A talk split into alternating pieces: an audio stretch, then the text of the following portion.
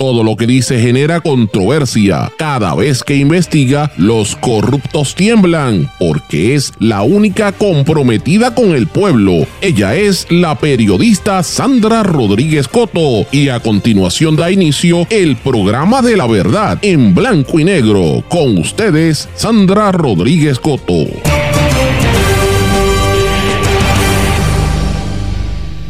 Anuncian compromiso nupcial, mientras tanto nos espetan nuevas alianzas público-privadas, los crímenes siguen en alza y sigue el estiércol en el caso de Tata Charbonnier. Bienvenidos a su programa en blanco y negro con Sandra para hoy viernes 15 de diciembre de 2023. Les saluda Sandra Rodríguez Coto. Limitan, retrasan y niegan visitas de familiares que buscan ir a ver a sus parientes confinados en la cárcel de Bayamón. Anuncian que el Archivo General de Puerto Rico, la Biblioteca Nacional, están completamente energizados. Se resolvió el problema eso está por verse. Demolición en el condominio Sol y Playa culminará a principios del próximo año. Completada la transacción financiera para la alianza público-privada de cuatro carreteras que ahora pasan a manos de Metropistas. Entre Tata Charbonnier, las manifestaciones de racismo en su contra y los comunistas en la Universidad de Puerto Rico, eso dicen los troles que están activos en el PNP. Ex esposa de Félix Elcano Delgado, Roxana Cifre Maldonado, que era amiga cercana de Frances Acevedo eh, Ceballo dice que sabía del esquema de los kickbacks entre ella y Tata Charbonnier. El gobernador decreta tres días de duelo por el fallecimiento de Nidia Cotovives. Hoy han estado hablando ex empleados y compañeros de la expresidenta del panel del fiscal especial independiente. Mientras tanto, la Fortaleza anuncia compromiso del gobernador con la licenciada Fabiola Antonsegui y el alcalde de San Juan acepta la dimisión del, comisionado de la Policía Municipal. Condenan también a ex banquero a prisión de por vida en el mayor caso de corrupción en la historia de China debo decir que varios políticos están y candidatos se están lanzando para el próximo ruedo electoral, entre estos el urbanista Pedro Cardona. Vamos a hablar de estas y otras noticias en la edición de hoy de En Blanco y Negro con Sandra. Esto es un programa independiente, sindicalizado, significa que se transmite simultáneamente por una serie de medios que son independientes. Estos medios son la cadena WIAC compuesta por WYAC 930 AM Cabo Rojo Mayagüez, WISA UISA 1390 de Isabela, WIAC 740 en la zona metropolitana. También nos sintonizan por WLRP 1460 AM, Radio Raíces, La Voz del Pepino en San Sebastián. Por el X61, que es el 610 AM, 94.3 FM, Patillas, Guayama y todo el sureste del país.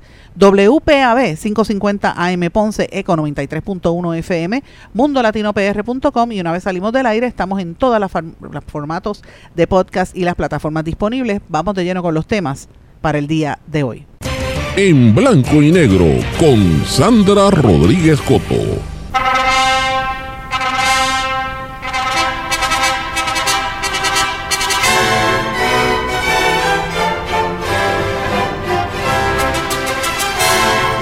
Muy buenas tardes y bienvenidos a la boda del señor gobernador Pedro Pierluisi y la licenciada Fabiola Anzontegui Blanc. Bienvenidos a esta celebración.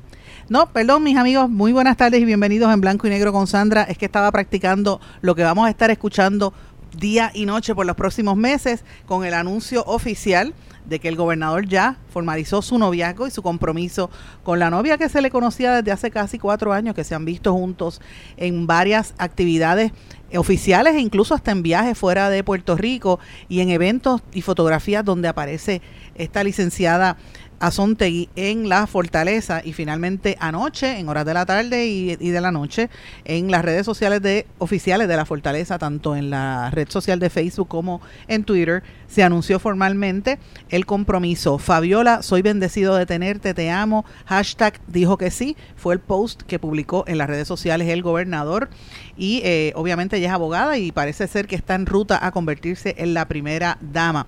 Señores, esto es un momento eh, histórico, ¿verdad? Eh, y estamos aprovechando, me imagino yo, que la temporada navideña, pues hacen el anuncio formal, pero fíjense qué interesante es todo lo que trasciende en Puerto Rico, es el compromiso donde obviamente esta pareja se conocía ya desde hacía tiempo, porque desde que el gobernador se había divorciado, había estado en la palestra y, y en los grupos eh, de temas, sociales se sabía que estaba buscando y tenía, ¿verdad? Salía con algunas mujeres hasta que se conoció que tenía esta relación formal desde, desde más o menos el año 2020.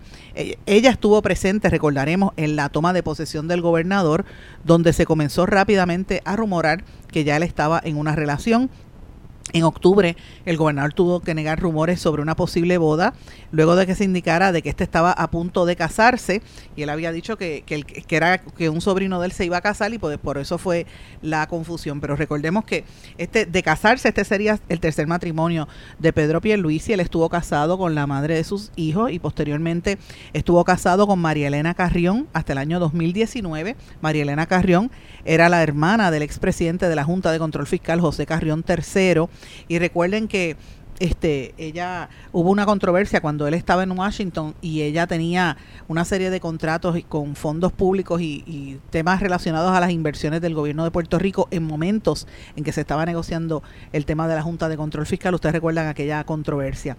Pero quiero mencionar que esta noticia de la boda del gobernador nos evoca una época bastante reciente, ¿verdad? Y parecida a esto cuando la exgobernadora Sila Calderón se divorció estando en la fortaleza y contrajo nupcias con el que era secretario de, Desarrollo Económico en aquel momento, Ramón Cantero Frau. Esto fue en el año 2003 y ellos se de, posteriormente se divorciaron en el 2005 y han estado una en este tipo de relación de que van y van y vuelven, ¿verdad? No sé si ahora mismo están juntos, pero sé que hubo unos momentos que después del divorcio eh, Sila Calderón y, y Cantero Frau estuvieron juntos.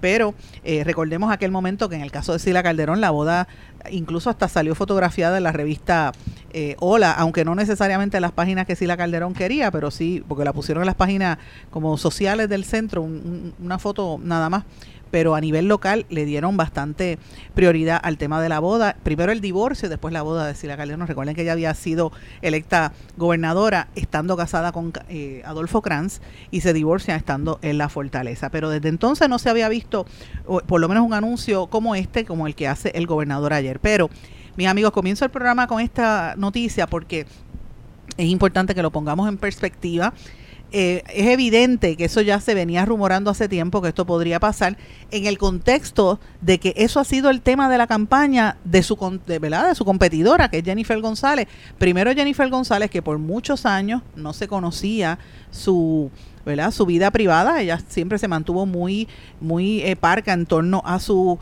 a sus relaciones o su vida privada y eso pues generó una serie de especulaciones eh, sobre su incluso sobre sobre su ¿verdad? este eh, preferencias sexuales, hasta en un momento eso se, se, llegó a comentar, hasta que de buenas a primeras Jennifer González anuncia que está, tenía novio, todo ese noviazgo salió publicado en la prensa, le dieron bastante prioridad, eh, recuerden los besos de ella, que era como, como planificado, tirándose en el césped mientras daba vueltas con el novio, eh, y cosas así, ¿verdad? Ella corriendo, tomándose fotografías con, con armas largas que iban a disparar y, y después corriendo jet ski hasta que se comprometen y luego del compromiso la boda, que recordarán que fue una boda bastante, eh, bastante sonada y que estuvo de hecho bailando ella con el gobernador y mucha gente y después esa boda pues fue en la iglesia de Santa Teresita si no me equivoco que fue también este motivo de mucha cobertura noticiosa. Y luego de la boda pues lo más reciente el estar ella en medio de la campaña y anunciar que, estaba embarazada y ella misma presentar la fotografía de su útero con los dos bebitos que tiene en la barriga y ha utilizado todo el tema del noviazgo, la, el matrimonio y el embarazo para eh, como tema de su de su campaña, una nueva visión muy distinta a la proyección fuerte y férrea que tenía Jennifer González toda su vida. Así que desde ese momento ya se sabía que en Fortaleza no se iban a quedar dados y ya estaba el rumor de que el gobernador podría o no hacer un anuncio.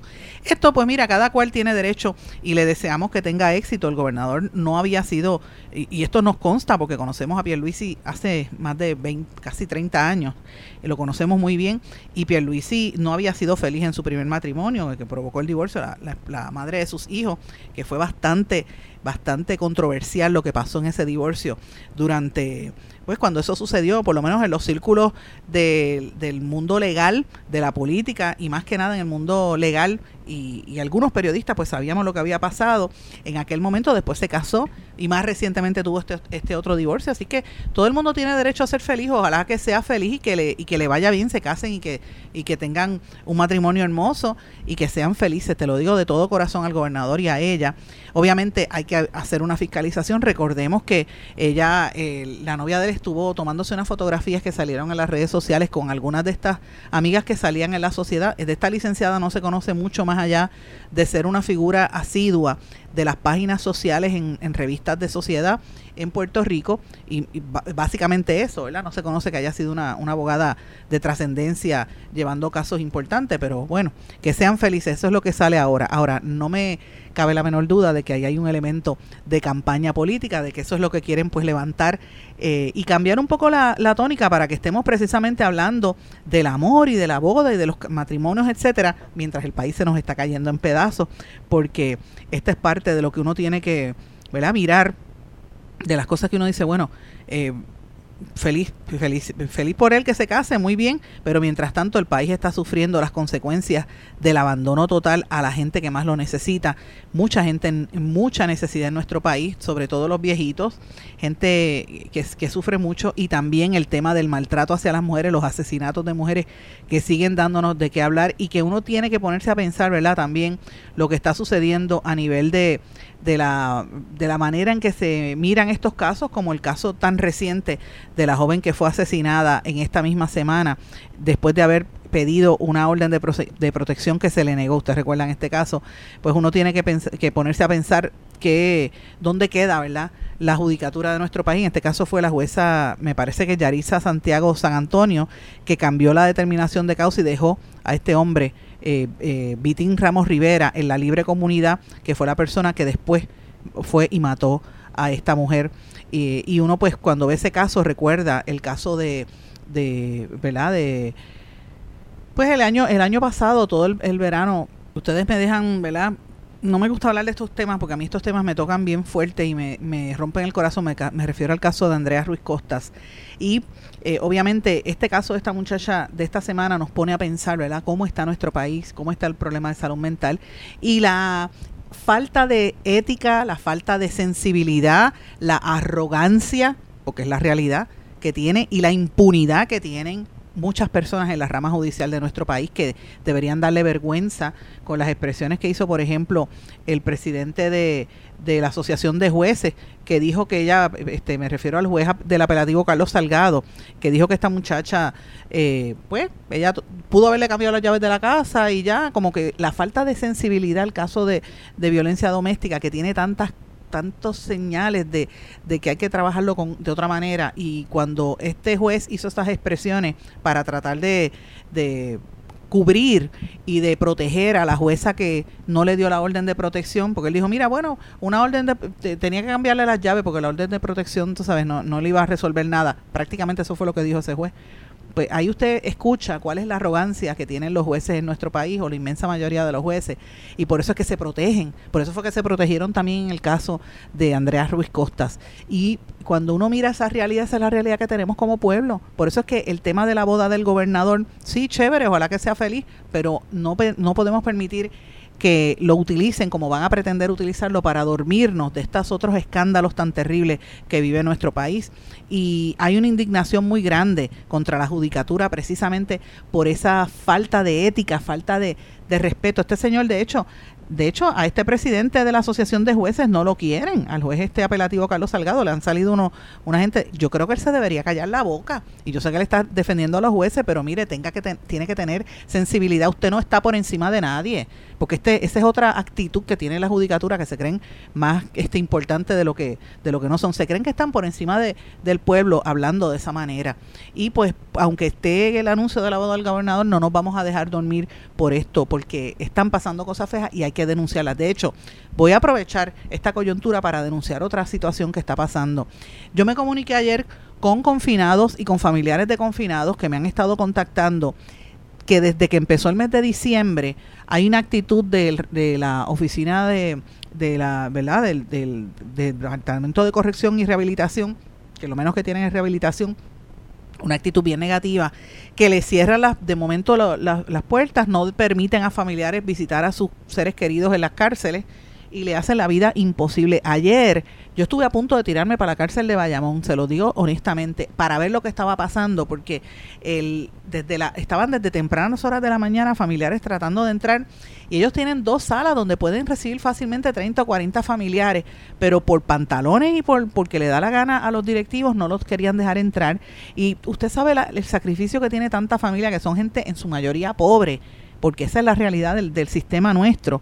Y se les hace difícil transportarse a veces en, guagua, a veces en pon, llegan a las cárceles a ver a sus seres queridos, visitarlos en la Navidad, mira, les cerraban las puertas. Entonces estaban todo el día desde, la, desde por la mañana esperando a que los vinieran a atender a y eran las 3 de la tarde y no querían dejar entrar gente a ver a sus familiares. Eso es una crueldad.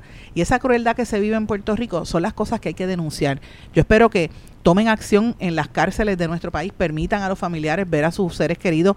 Sí, es chévere, como hizo el Nuevo Día, que publicó en portada el programa este, donde hay algunos confinados que están estudiando en la Universidad de Puerto Rico y van a hacer una maestría, eso es excelente, pero no podemos tapar el cielo con la mano, en las cárceles están pasando muchas cosas graves y por estas noticias que dan un poquito para tratar de, de pintar algo positivo, se olvida la crueldad que hay por el otro lado. Y eso es una crueldad sobre todo para las familias de estos, de estos confinados que tienen derecho por lo menos a, saber si están vivos, a ver si están bien y saludarlos, ya que tienen ese encierro porque cometieron algún delito, ¿verdad? delinquieron, eso es otro asunto, pero sus familiares no tienen por qué pagar las consecuencias de la negligencia en las cárceles. Así que fíjense como ese es uno de los elementos que quería traerle de cosas que quieren ocultar de la opinión pública eh, con este tema de la boda para el duermete nene que tienen ahí. Otra de las cosas que quiero mencionar también que ha pasado como por debajo del radar. De hecho, no ha habido un anuncio formal en conferencia de prensa, no ha habido, ¿verdad? Nada más allá de un, un, comentario en la página de la red social del Instituto de Cultura, donde anuncian, y voy a leer, dice, anuncian que, anunciamos que el Archivo General de Puerto Rico y la Biblioteca Nacional están completamente energizados. Luego de un largo y complejo proceso hemos logrado instalar los equipos necesarios para que el edificio del doctor Ricardo Alegría Gallardo en Puerta de Tierra pueda recibir energía eléctrica sin la ayuda de un generador. Ahora comenzaremos la fase de estabilización y climatización para luego proceder a la última fase que consiste en la limpieza de los documentos, las áreas de trabajo y los espacios de servicio en donde se reciben a los investigadores. Para estos procesos se estará siguiendo un plan estratégico con pasos establecidos según las mejores prácticas para las colecciones históricas. Mientras se realizan las labores necesarias, el edificio permanecerá cerrado. Oigan esto, se exhorta a la ciudadanía a seguir en las redes sociales del Instituto de Cultura para conocer los adelantos de los nuevos trabajos que se estarán realizando.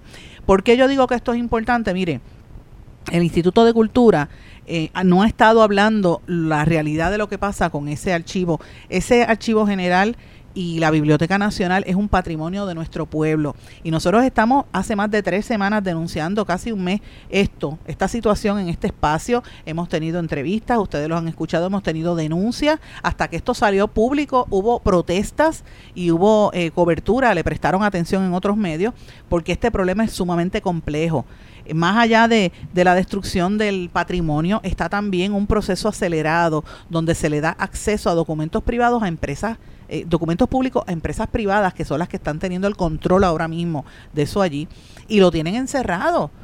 Un sitio de patrimonio cultural. Entonces el estar sin electricidad, eh, pues llora ante los ojos de Dios y vuelvo y digo, yo lo vuelvo y lo repito, chévere que el gobernador se case, felicidades, pero mire, no se jacte de, de estar gastando 4 millones de dólares en una fiesta de fin de año cuando al ladito de, prácticamente al lado de donde va a ser la fiesta de fin de año, tiene el archivo general pasando las de Caín cerrado. Pues, y ya era hora de que le pusieran electricidad por lo menos. A mí me parece que el, el, director ejecutivo del instituto, Carlos Ruiz, debe estar hablando al respecto, debe convocar una conferencia de prensa y dar cara y explicaciones sobre lo que está pasando en el archivo general realmente. Así que eh, vamos a darle seguimiento a este tema que es sumamente importante, pero lo quería traer porque lo han querido mantener dormido. Pero bueno, Fíjense, fíjense cómo nos siguen durmiendo, ¿verdad? Cómo, cómo mantienen, tratan de mantener al país embobado cuando hay tantas cosas importantes sucediendo. Una de estas es lo que está ocurriendo en torno al caso de María, María Milagros Tata Charboniel y toda su, ¿verdad? Cómo ella, mientras estaba aprobando el Código Penal, estaba delinquiendo porque ella estaba robándole dinero al pueblo, haciendo ese esquema de kickbacks y sembrándolo el marido debajo de la tierra o en un pastizal como si eso fuera un operativo de los narcos del bajo mundo, porque quien cierra quien entierra dinero es porque o es millonario o, conoce hacer eso en otras maneras, porque usted no va a enterrar dinero debajo de, debajo de la tierra, o sea, o meterlo en un matorral, ¿qué es eso? ¿De, qué estamos hablando? Y obviamente todo eso ha, ha trascendido en, el, en la vista judicial en el proceso que se lleva a cabo en contra de ella.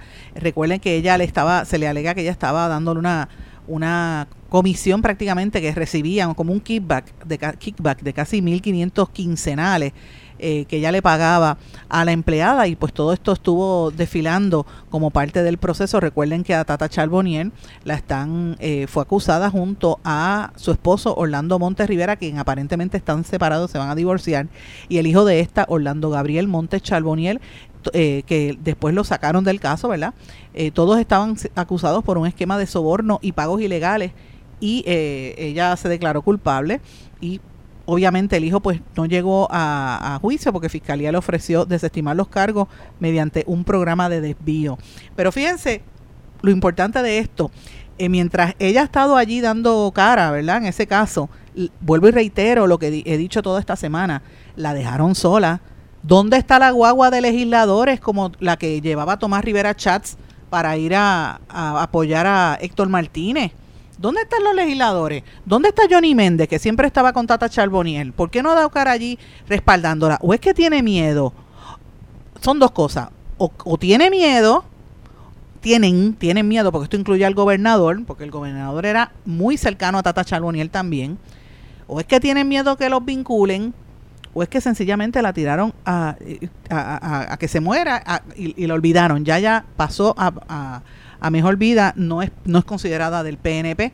Señores, y fíjense, esto va de la mano con cómo los, los PNP han activado a todos sus troles, es decir, a sus perseguidores políticos en todas las direcciones, contra todo el mundo, eh, y andan buscando a todos sus enemigos eh, persiguiendo a Tata Charboniel, se metieron, y esto lo estuve conversando ayer con, con Daniel Nina, se metieron a la Universidad de Puerto Rico a perseguir ahora a los comunistas y han puesto este unos posters que parece que son de, de las organizaciones estadistas diciendo que quieren destituir a los profesores que sean que crean en el comunismo, yo no sé quién, porque el comunismo ya eso pasó de historia, ¿verdad? Pero quieren destituirlos y es una campaña que hay en el área de la Facultad de Humanidades en la Universidad de Puerto Rico este y pues un proceso de perseguir a, profesores y eso es lo que dice el comunicado que están circulando allá. Todo esto coincide, esto no se da en un vacío, señores. Que, ¿Por qué esto está sucediendo? E, esta es la parte más interesante. Y en el día de ayer, pues trasciende también en ese juicio de, de, de Tata Charbonnier los vínculos que tenía con otros espacios. Ahora, ahora sale que Rosana Cifre se divorció de Cano eh, Delgado, del ex alcalde de, de Cataño, cuando ellos eran siempre estaban juntos, ¿verdad? Era un binomio. Recuerden que ella había ella venía en la Corporación del Fondo del Seguro del Estado y tuvo un destaque en la oficina de eh, María Milagro Charbonnier y ella era muy amiga amiga muy cercana de Frances Acevedo Ceballos, que era la que estaba recibiendo alegadamente estos kickbacks. Y ella y eh, ella dijo en corte ayer que ella conocía de ese esquema eh, porque Frances Acevedo se lo había dicho de que, de, que, había un kickback y que por eso era que el salario de esta recepcionista era de casi 8 mil pesos porque el dinero se lo devolvía para atrás a este Tata Charbonnier en esos kickbacks. Quiero mencionarles también eh, otro incidente que sucedió ayer. Yo quiero que ustedes escuchen parte de lo que pasó cuando ella estaba llegando al tribunal, cuando María Milagro Charbonnier estaba llegando al tribunal. Gracias por estar aquí de verdad. Si usted es nacida y criada en el Evangelio, mandamientos. Mi amor, por favor, gracias. Pero conoce, tienen detalles. Mi vida, gracias, gracias, gracias, gracias, gracias. Gracias, mi amor, gracias por estar aquí, de verdad. ¿Considera que le ha fallado a Dios? Gracias, gracias. A su familia, al país. Esa fue parte de una entrevista, ¿verdad? Un intento de entrevista que hizo un reportero a la entrada del, del tribunal, porque siempre aprovechan esa coyuntura. Pero fíjense cómo ella ahora responde y a mí lo que me sorprende y lo tengo que decir nuevamente en todo este proceso es cómo la han dejado sola y el silencio. ¿Usted ha escuchado al gobernador decir algo sobre el caso de Tata Charbonnier? Silencio, como acabo de hacer. ¿Usted ha escuchado a Tomás Rivera Chatz decir algo? Tampoco. Johnny Méndez, menos. Jennifer González, menos. O sea, toda la vida que Tata Charbonnier le dio al PNP, ahora no quieren saber de ella porque está en un caso que demuestra una situación que se ha venido alegando que sucede en la legislatura desde hace mucho tiempo a mucha gente. Así que no sé si es por miedo, no sé si es porque eh, la ven ya como una, un cadáver político, pero sencillamente la han dejado absolutamente sola. Eh, y, eh, llama la atención una, una persona que mientras estaba dándose golpes de pecho de ser cristiana, como hemos dicho todos estos días, pues estaba delinquiendo. Tengo que hacer una pausa. Cuando regrese voy a hablar de otras situaciones de gobierno que están sucediendo que son sumamente importantes. Regresamos enseguida. Esto es En Blanco y Negro con Sandra Rodríguez Coto. Esto es En Blanco y Negro con Sandra Rodríguez Coto. Regresamos en blanco y negro con Sandra. Bueno, mis amigos, en el día de ayer falleció la presidenta de la oficina del panel del fiscal especial independiente del FEI, Nidia Cotó Vives. Esto sucedió mientras nosotros estábamos al aire y yo pues decidí no hablar del tema para poder dedicarle el tiempo que yo entiendo que esto merecía. Es una noticia importante y pues por eso quiero hacerlo saber hoy eh, a, los, a los que no lo sepan, porque es una noticia que ya es de conocimiento público y se dio a conocer en la tarde de ayer. Eh, de hecho, el gobernador Pierluisi decretó tres días de duelo en honor a la memoria de Nidia Coto Vives, eh, que ya falleció tras un largo padecimiento que no lo dieron a conocer en el comunicado oficial, pero yo lo digo porque me consta y lo conversé con ella.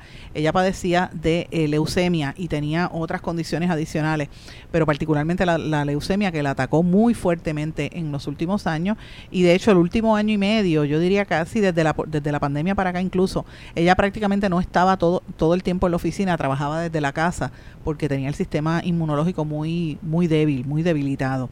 Y, y obviamente ella es una figura que ha sido polémica porque no podemos olvidar los aspectos polémicos en la vida de Nidia Coto Vive, sobre todo cada vez que tenía que erradicar un caso contra otro político en la oficina del panel del FEI y las acusaciones de que protegía a los del Partido Nuevo Progresista versus la, ¿verdad? Este, casos que se caían en el FEI el gasto excesivo, que fue parte de lo que yo fiscalicé en la oficina del panel del FEI, que ya me llamó bastante molesta conmigo, eh, porque habíamos sacado, y en efecto, en, realidad, los millones de dólares que se, gastan, en, que se gastaron hasta ese momento en contratos para los fiscales especiales independientes.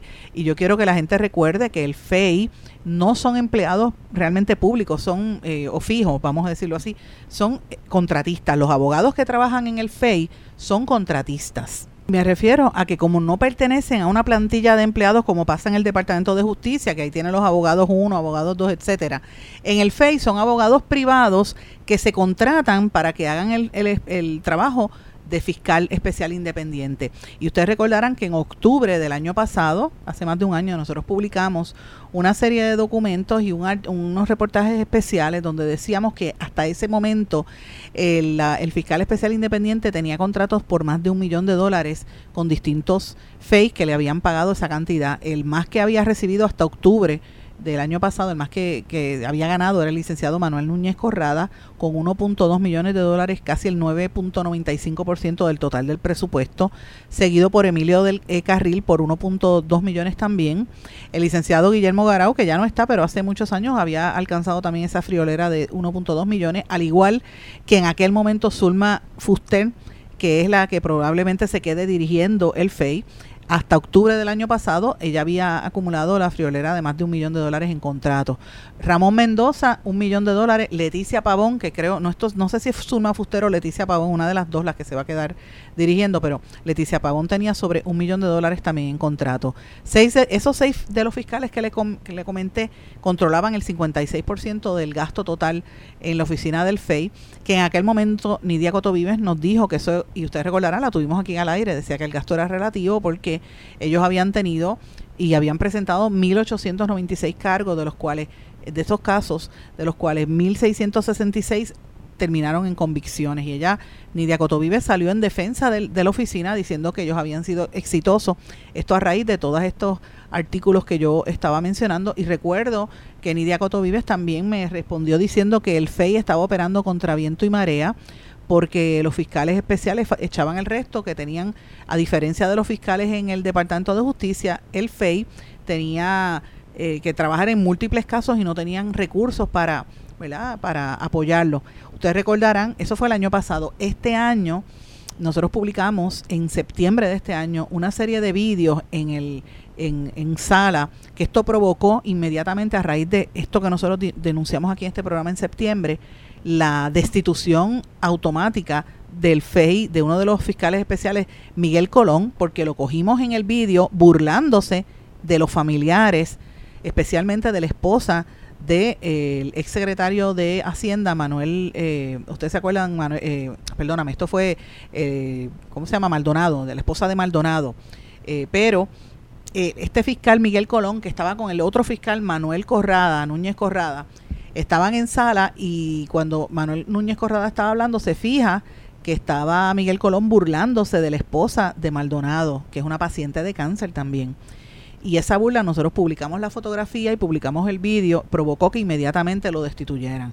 Así que eh, el FEI tampoco es una, ¿cómo le digo? No es una, no es una figura eh, que esté exenta de polémica. Esa, esa fue la más reciente, yo creo que de las más vergonzosas de este señor eh, burlándose y haciéndole burlas a, esta señora que tiene que tiene cáncer y que ella no era culpable, ella, el culpable era el, el, que estaba haciendo, eh, en, ese proceso era su marido, ella estaba acompañándolo y nadie tiene derecho a burlarse de ningún otro ser humano menos un fey y, pues eso era parte de las acusaciones que se han señalado y que por años Nidia Cotovives salió en defensa de esos fiscales. Así que tengo que mencionarlo porque esa también es una realidad. Otra realidad en torno a la vida de Nidia Cotovives es que se le cuestionaba en los últimos tiempos que el FEI era, tenía, como dije, era eh, favorecía a los del PNP y no investigaba los casos de corrupción y además que gastaba mucho dinero para porque la mayor parte de los, de los casos grandes se caían, como fue el caso de Wanda Vázquez y otros, ¿verdad?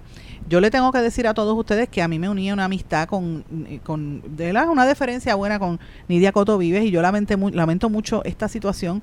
Eh, ella estaba muy enferma y por lo menos la, la tranquilidad que uno puede sentir es que por lo menos descansó pero pues me da pena porque uno conoce a la gente con el tiempo, ¿verdad? Ella siempre y yo nos planteábamos si éramos familia porque las dos somos de apellido Coto, pero no, no lo éramos. Ella es de la de la cepa de los cotos de Caguas y yo soy de los cotos de Naranjito, que es la cepa original, ¿verdad? De por ahí era mi abuelo, pero pues siempre tuvimos esta relación y yo le tenía un aprecio a ella. Uno la va conociendo con el tiempo cuando uno conoce a los políticos y a los, a los funcionarios públicos. Y pues me, me dio mucha pena cuando supe que se enfermó y a cada rato yo la llamaba. No la ponía al aire, pero hablaba, tenía conversaciones con ella privadas para desearle pues que se que tuviese una pronta mejoría, pero finalmente descansó, así que que descanse en paz ella. Ahora se supone que empiece la transición para ver quién es la que se va a quedar o el que se va a quedar a cargo eh, dirigiendo esta oficina, que como ustedes recordarán, el gobernador hace varios días dijo que no iba a dar, no iba a, nominar a nadie eh, a nombrar a nadie eh, de aquí por lo menos el año electoral, ni para la posición del FEI, ni para Contraloría, y creo que esos eran las que tenía, me parece que había otro más, otro de los puestos que ahora mismo no recuerdo, pero él dijo que no iba a hacer este nombramiento por, lo, por ser un año electoral. Así que este, ese es uno de los temas que quería traer. Otro de los temas que también me parece importante y que usted que me está escuchando hoy es viernes no debe descartarlo, es un tema importante. ¿Verdad? No, nos hablan de la boda para dormirnos de estas situaciones. Me refiero a la firma donde se, se completó la transacción para una nueva APP en cuatro carreteras que pertenecen a Metropistas. Esa alianza público-privada va a estar a cargo de esas carreteras que hasta ahora han funcionado bien, eh, ¿verdad? Tienen las carreteras nítidas, pero usted y yo lo sentimos cuando pagamos en los peajes, que ahora son más caras. Pues me refiero a los peajes de la PR20, PR52, PR53 y la PR66, que son los que tiene la Autoridad de Carreteras y Transportación con esta nueva APP con eh, PR Toll Roads este LLC, entre otras, y lo va a, manejar Metropistas que va a estar este a cargo de todas estas. Es una concesión que implica, implica una inversión de capital de sobre 2.3 eh, billones de dólares y la creación de sobre mil empleos según se anunció. Veremos a ver cómo esto funciona y que no nos cueste tanto al erario. Señores, en otro tema importante que también quería mencionar, eh, se da a conocer hoy que finalmente la demolición del condominio Sol y Playa va a terminar a principios del próximo año y se espera que el proyecto termine con la restauración del lugar donde se levantó ese muro de manera ilegal y que motivó tantas protestas y pleitos en los tribunales que no le hacían caso. Así que veremos a ver cuándo esto termina. Esto lo dio a conocer Emilio Colón Zavala, el ingeniero a cargo del proyecto. La, la demolición todavía no ha terminado y están todavía restaurando ese, esa área. Por su parte, la licenciada Laura Nazario, que es la presidenta del campamento Carey, dijo que hubo percances en algún momento porque hubo un choque entre dos máquinas que se rompieron una manga hidráulica y tuvieron un derrame de aceite. Eso se transmitió en las redes y yo lo dije en este programa también. Pero Colón Zavala dice que ese aceite es biodegradable y que se usa precisamente para ese tipo de proyectos y que no hubo daño ambiental. Bueno, veremos a ver. Ya uno, uno toma con pinza lo que dicen de Sol y Playa porque hasta ahora no habían cumplido con lo que decían ahí, pero bueno, veremos a ver.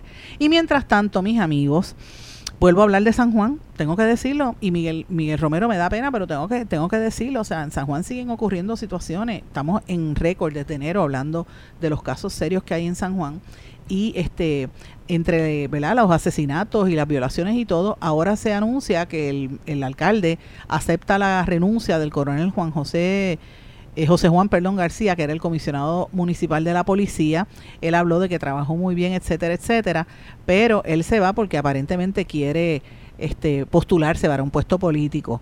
Y eh, en San Juan han dejado en esa posición al capitán Juan Jackson, que va, a estar a cargo de esta situación. El, el alcalde Miguel Romero se expresó felicitando y dándole las gracias a, este jefe que se fue de la policía diciendo que San Juan es, es más seguro que nunca, que tienen eh, cámaras, eh, los policías tienen cámaras, eh, body cams de estas cámaras, por, pues, ¿verdad? Tienen, cuentan también con chalecos a prueba de bala, que hay cámaras térmicas y que pueden ver lo que pasa de noche en la ciudad. Bien chévere, pero ¿usted cree, usted que me está escuchando, usted cree eso que dice el alcalde? Mire, no, en la placita en Santurce, en el condado en Miramar, la alza en criminalidad es, es este inminente, es, eh, no, es, indudable no hay policía suficiente, así que hay un descontento con la cuestión de la seguridad en San Juan y eso pues no lo puede tapar el alcalde por más que trate, así que lo planteo porque es importante. Estos son algunos de los temas que yo he querido traer porque eh, nos quieren dormir con el tema de la boda y con la cercanía a la Navidad para que no pensemos en, los asuntos eh, ¿verdad? medulares. Y eso es así. Tampoco nos no, no, quieren que hablemos de los contratos que tiene eh, Pierluisi con sus familiares en el gobierno. Y ayer ustedes escucharon parte de, de esto. Nosotros seguimos indagando y vamos a ir dando a conocer otras compañías y otros negocios que tiene la familia de Pierluisi y las familias de otros políticos. Así que esto no termina, esto apenas empieza ahora. Voy a una pausa. Regresamos enseguida. Esto es En Blanco y Negro con Sandra Rodríguez Coto.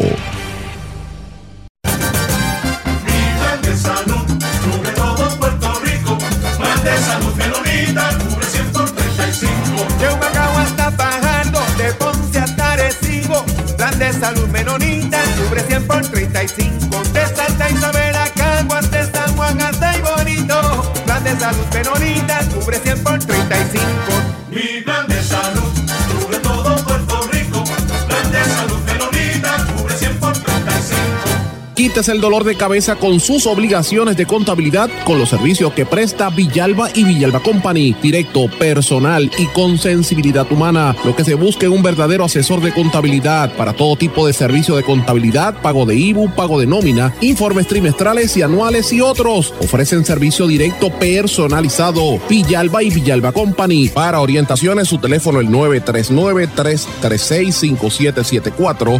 939-336-5774. Oye, Brian,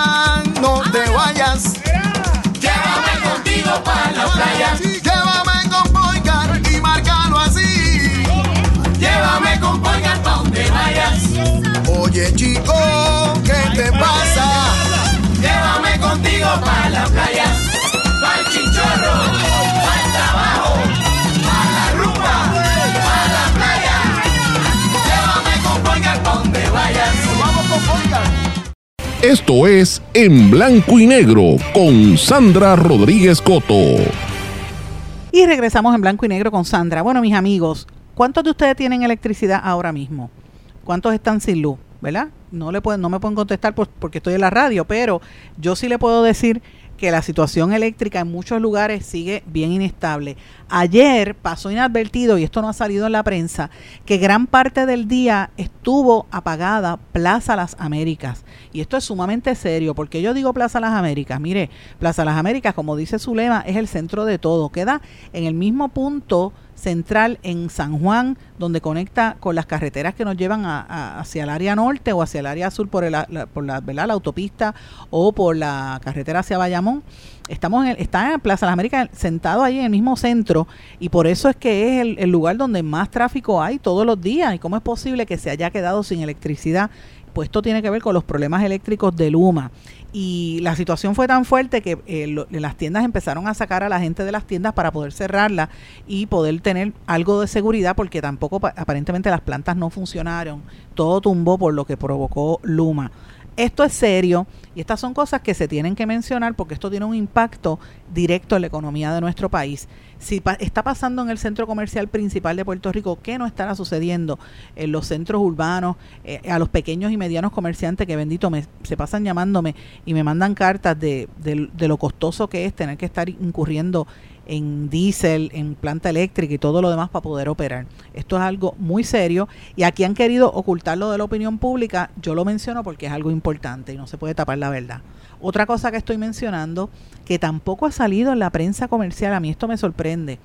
En Puerto Rico se han estado dando unas visitas de figuras importantes de la estructura de la Iglesia Católica eh, ¿verdad? internacional y me refiero a la estructura política. Ustedes saben que el Vaticano es un sistema de gobierno, ¿verdad? En Puerto Rico ahora mismo hay una delegación de todo los, por lo menos hasta ayer yo sabía que había una delegación de casi todo el liderato de la Iglesia Católica en Estados Unidos, el liderato de la Iglesia hispana, ¿verdad? Sacerdotes, obispos hispanos estaban aquí y estuvieron reuniéndose con los obispos puertorriqueños. Y acaba de llegar el delegado apostólico del Papa Francisco eh, para Puerto Rico, me refiero al Monseñor Pier Giorgio Bertoldi, que le acaba, le dio una entrevista al diario El Visitante, que es el periódico de la Iglesia Católica, lo planteó porque a mí me está bien sospechoso que no le, no le den prioridad a esto en la prensa corporativa, porque se trata de una visita de alguien, ¿sabe? prácticamente alguien de Estado que está haciéndolo en Puerto Rico y porque él está aquí, pues eh, dicen que es por materia de verdad religiosa, pero bueno, tiene que haber otras cosas detrás. Recuerden que han habido una serie de investigaciones de la iglesia en torno a los casos de pedofilia, por lo menos en América Latina. Yo no estoy diciendo que eso pase aquí, pero mm, a mí me sorprende esta visita y que esto no lo trabajen pues también es algo altamente sorpresivo. Quiero mencionar que han habido también en esta semana, particularmente como ya mismo viene el cierre de las candidaturas, pues mucha gente está postulándose a distintos puestos políticos. A mí me han invitado un montón de estas este, ¿verdad? lanzamientos de políticos de todos los partidos de Proyecto Dignidad, etcétera, y de este, eh, la Alianza, e incluso hasta del PNP he recibido invitaciones. Ahora mismo hay un legislador del PNP, amigo, que, que está postulándose para la legislatura eh, municipal eh, por el área de mi pueblo de Guaynabo, también me invitó, o sea, yo recibo invitaciones de todo, eh, pero he decidido no ir a ninguna porque no, yo si voy es a cubrir, ¿verdad? Pero eh, voy a esperar a que se postulen y una vez se postulen uno los cubre. pero quiero destacar, ¿verdad? Varias cosas de varios nombres de la gente que se está postulando. Uno es Samuel Almodóvar, el que le mencioné que ha estado en este programa, amigo de hace mucho tiempo del de PNP, eh, Partido Nuevo Progresista en Guaynabo, que se va a postular como legislador. El alcalde, el candidato alcalde popular por el Partido eh, Popular en Guaynabo, precisamente, también Ernesto Cabrera, eh, voy a tener una entrevista con él próximamente. Eh, es otra figura que también conozco porque éramos vecinos, yo lo he dicho aquí, me, gusta ser transparente, lo conozco muy bien. Eh, y no tengo una amistad muy cercana, pero sí con su hermana la tengo y le tengo un aprecio muy grande a Mari, la hermana de él. Y este, pues posiblemente voy a hacer una entrevista. También quiero mencionar que de la alianza del Movimiento Victoria Ciudadana se postuló y salió ayer el, fue el anuncio de la, del lanzamiento de eh, la candidatura de Rosa Seguí, que está buscando un puesto electivo en la por el área de San Juan. Conozco a Rosa hace muchísimos años, de hecho fue abogada de mi papá, así que la conozco muy bien y es una persona de sumamente ética, muy seria, muy seria que la conozco y una gran abogada, que me da pena que se meta a la política, pero bueno, eso es lo que le gusta a ella. Y la otra persona que se postuló ayer fue eh, mi amigo Pedro Cardona, el urbanista. Todo el mundo sabe que Pedro y yo somos amigos y quiero mencionar, para que quede meridianamente claro, Pedro y yo nos conocemos prácticamente desde la adolescencia. Y él fue muy amigo de mi ex esposo, eh, estudiaron juntos en la escuela, o sea, conocemos a la familia y Pedro es como si fuese parte de mi familia, le tengo un gran cariño. Y más recientemente me han visto, estuve con él en el concierto de Ricky Martin, fuimos juntos, o sea, tengo relación con Pedro desde hace muchos años, por eso decidí no ir en parte a su lanzamiento, porque no quiero que se vea como un conflicto ético, yo lo hablo abiertamente eh, porque tengo amistad con muchos políticos. Me pasa también con Vargas Vidot, con Chaco, que somos amigos hace 30 años. Y he, optado por casi no cubrirlo o lo cubro poco para que no parezca un conflicto de interés, porque mi amistad con Vargas Vidot data de hace casi 30 años y yo iba con él a las rondas de eh, iniciativa comunitaria. De hecho, hicimos un reportaje que nos ganamos premios y todo. Casi tres días estuvimos con unos deambulantes viviendo allí y pues eso es un día de estas cosas importantes en mi carrera periodística también que me unen a él. Así que lo planteo porque uno tiene relaciones con políticos de distintos partidos y pues estoy tratando de, de, que sea lo mínimo eh, en, en, esos aspectos, que me toque nada más hacer la cobertura para presentar lo más este objetivo posible y me gusta ser honesta, yo digo las cosas de frente, no soy como otros otros periodistas que tienen vínculos, que reciben chavitos o que están casados, tienen relaciones con políticos y no lo dicen y después usted lo ve reportando con una hipocresía grande, mire, yo esa, yo no puedo bregar así. A mí no me gusta eso, yo voy de frente. Así que no, no estuve ayer en lo de en lo de Pedro Cardona, pero quiero compartir con ustedes parte de lo que trascendió. Eh, la presentación se la hizo, eh, hubo allí, allí estaba Ana Irma Rivera Lacén, allí estaba, que por cierto también la conozco hace un montón de años, y a su hermana que trabajó conmigo en Nuevo Día. Miren cómo es Puerto Rico, todo el mundo se conoce.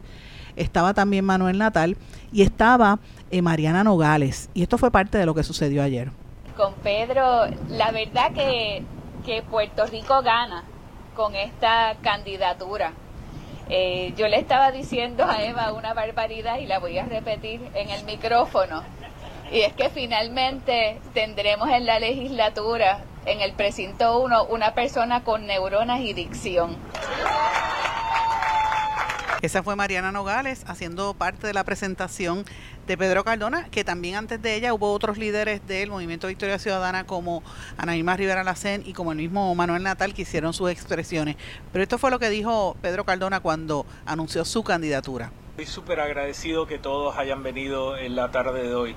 Eh, lo que queda de aquí en adelante es mucho trabajo, así que cuento con todos ustedes. Mi compromiso está con esto vamos a trabajar duro, vamos a ganar el precinto 1 y vamos a hacer una diferencia. Bueno, eso fue parte de las expresiones que hizo Pedro Cardona. Yo le deseo a él y a todos los candidatos que tengan éxito. Me da un poco de pena la cosa política, ¿verdad? Y lo miro con resquemor, pero eh, bueno, pues que, que, que triunfe el que sea y que haga un buen trabajo. Pedro Cardona ha sido eh, una figura muy importante, sobre todo en los últimos dos o tres años, en la denuncia y la, explicación de, del impacto que tiene sobre nuestro medio ambiente la aceleración tan tan rampante y tan criminal de la de, de, ¿verdad? de las construcciones que se están haciendo sin mirar las consecuencias que esto tiene a largo plazo sobre nuestro medio ambiente. Y Puerto Rico sabe que eso eso está es la realidad. No, no se puede tapar el cielo con la mano. Pero bueno ese es uno de los que se postuló eh, ayer también en Puerto Rico. Quiero quiero mencionar también antes de irme porque el programa ya me queda poco tiempo quiero mencionar dos cosas eh, de estas son las cosas que tampoco le dan mucha prioridad y quiero mencionarlo. Hay una situación muy fuerte con el, los pagos a los empleados públicos. La organización, el Sindicato de Empleados Públicos, eh, Servidores Públicos Unidos y la Alianza Correccional Unida están convocando una marcha frente a la fortaleza porque están exigiendo que les paguen los 400 dólares que le deben a los afiliados a ese sindicato Servidores Públicos Unidos y eh, buscan un aumento salarial de 746 para los oficiales correccionales. Ese aumento fue aprobado y todavía no lo han querido implementar. Así que lo planteo porque ellos hicieron estas denuncias de que no les están dando los pagos necesarios y este viene viene una serie de protestas en los próximos días, así que lo planteo para que sepan que eso viene por allí. Otra cosa que también me parece súper importante, siguen apareciendo eh, anuncios de la policía de Puerto Rico que incauta eh, ¿verdad? O pirotecnia de manera ilegal y cargamentos de pirotecnia.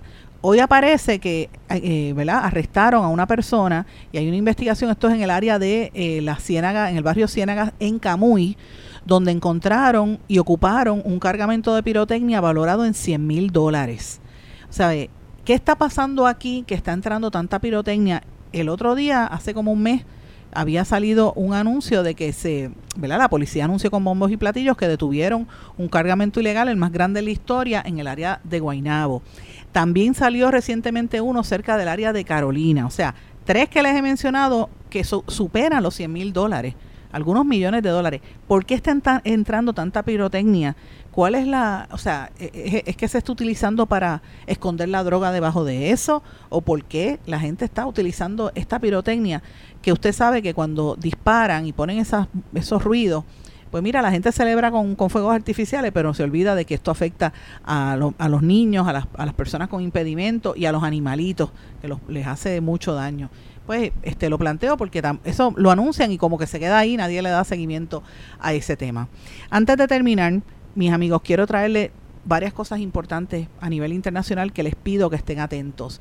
Uno es seguimiento a lo que está pasando en este genocidio en Israel, eh, de, de, que Israel está cometiendo contra el pueblo de Gaza. Van más de 18.787 muertos, casi todos niños y viejitos, mujeres, gente civil en Gaza. Imagínese usted que esté en su casa y de momento le cae una bomba encima. Eh, eh, la tragedia que eso corresponde.